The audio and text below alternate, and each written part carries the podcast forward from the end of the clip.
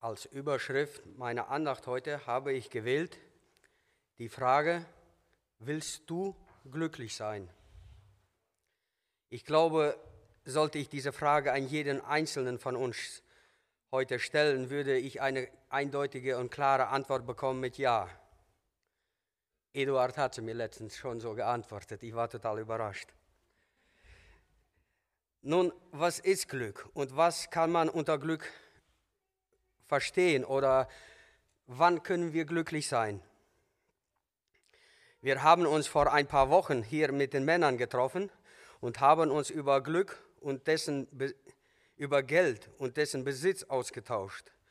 Und zuerst sah das so aus, dass wenn man viel Geld besitzen würde, ja, dann würde man bestimmt glücklich sein.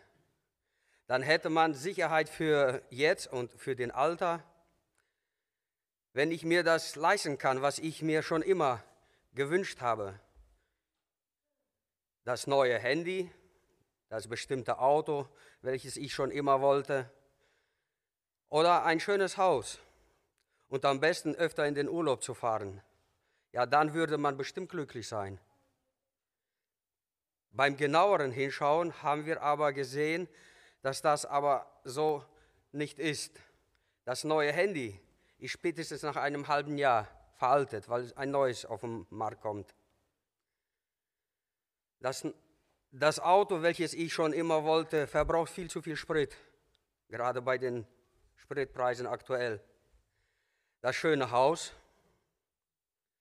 Morgen baut mein Freund sich ein schöneres wie ich habe. Und schon kann ich überhaupt in dem nicht glücklich sein. Und so schön wie nicht so manch ein Urlaub gewesen ist, es kommt immer wieder der Tag, an dem man wieder nach Hause in den Alltag muss. Und hier könnte man jetzt unendlich die Liste weiterführen. Jeder hat da seine, sage ich mal, äh, Wünsche oder seine was man sich so wünscht, wo, wo man denkt, dass man, äh, wenn ich das hätte, dann würde ich glücklich sein. Nun, ich wollte heute einmal gucken, was sagt die Bibel über glücklich sein und kann man dauerhaft glücklich sein. Als ich so darüber nachdachte, kam ich auf die Seligpreisungen in Matthäus 5 von 1 bis 12.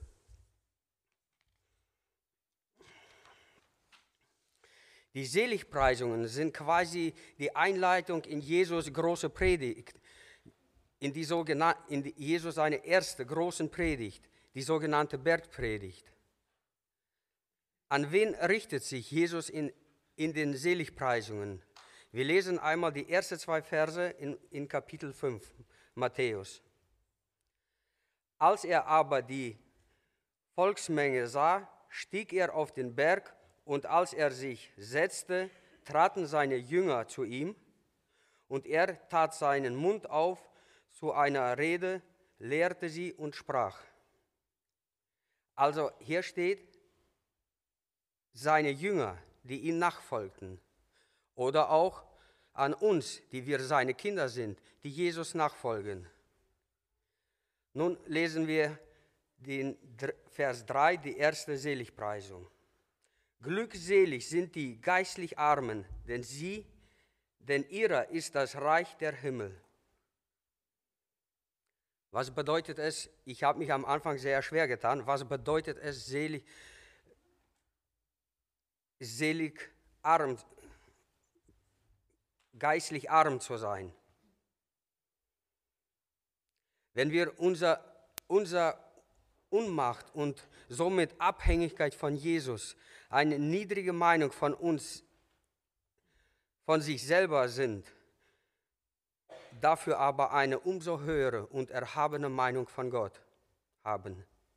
In Matthäus 3, Vers 11 sagt Johannes der Täufer, ich taufe euch mit Wasser zu Buße, der aber nach mir kommt, ist stärker als ich, so dass ich nicht würdig bin, ihm die Schuhe zu tragen. Johannes, obwohl er so viel Menschen zu ihm sind gekommen, selbst die Pharisäer und die Priester, die sind zu ihm gekommen und wollten sich von ihm taufen lassen. Aber Johannes sagt, ich bin nicht würdig. Die nächste Seligpreisung, Vers 4.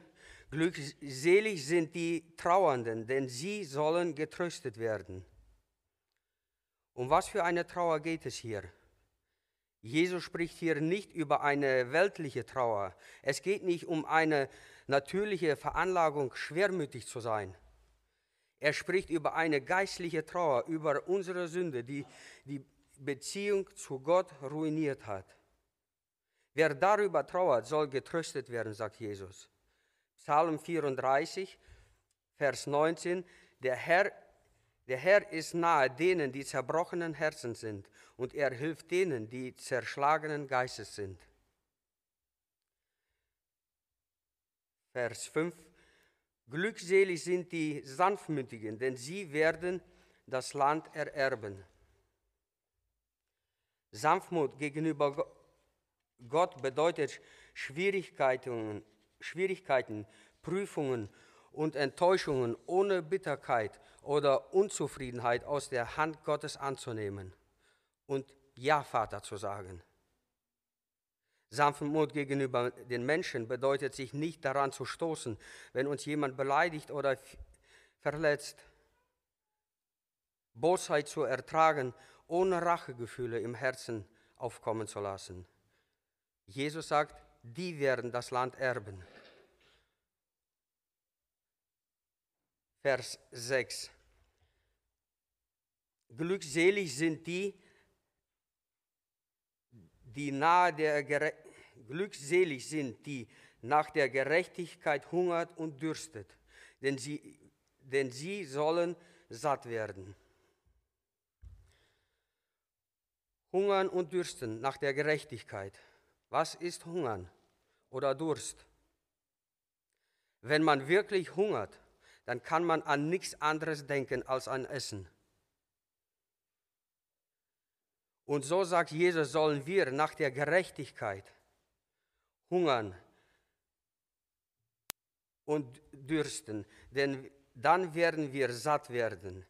Wir werden Gerechtigkeit erfahren, nicht unbedingt hier auf Erden aber auf jeden Fall im Himmel. Vers 7. Glückselig sind die Barmherzigen, denn sie werden Barmherzigkeit erlangen.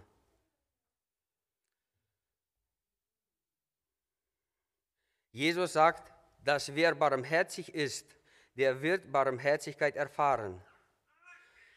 Was Barmherzigkeit ist, haben wir in Lukas 10. Ein sehr gutes Gleichnis von dem barmherzigen Samariter. Ich denke, das kennen wir alle. Vers 8. Glückselig sind die reines Herzens sind, denn sie werden Gott schauen. Wie bekommt man ein reines Herz? Indem man seine Sünde bekennt und vor, vors Kreuz bringt. In Jesaja 1, Vers 18 steht, wenn eure Sünde wie Scharlach sind, so sollen sie weiß wie Schnee werden. Aber genauso wie wir uns jeden Tag waschen müssen, damit wir sauber bleiben, so müssen wir auch immer wieder unser Herzen reinigen. Dann, sagt Jesus, werden wir Gott schauen. Es reicht nicht, wenn wir uns einmal waschen, sauber machen und dann uns hinsetzen und nichts mehr tun unser Körper, der wir schwitzen und auf jeden Fall wir werden schmutzig und genauso wie wir jeden Morgen uns neu waschen müssen, so müssen wir uns auch immer wieder vor Gott kommen und unser Herz reinigen.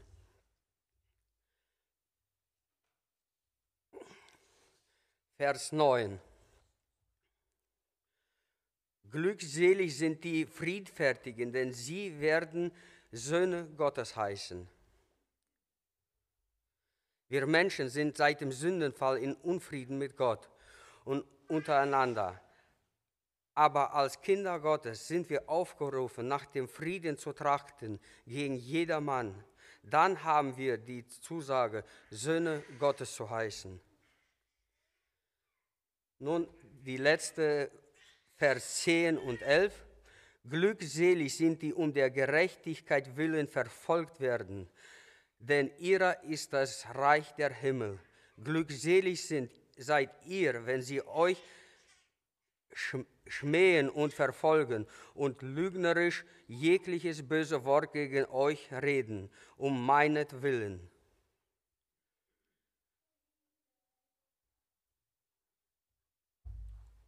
Und hier, das war, ist für mich das Schwierigste, glückselig sind die, glückselig sind die friedfertigen, nein, glückselig sind die, um de, der Gerechtigkeit willen verfolgt werden.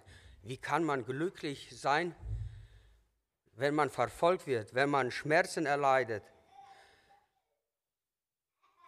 Aber wir lesen uns einmal den, den Vers 12, äh, die erste Hälfte. Freut euch und jubelt, denn euer Lohn ist groß im Himmel. Jesus hat uns hier aufgezeigt in den Versen, was unser Glück auf der e-, ausmachen soll. Und dann sagt er, wird unser Lohn groß im Himmel sein. Amen.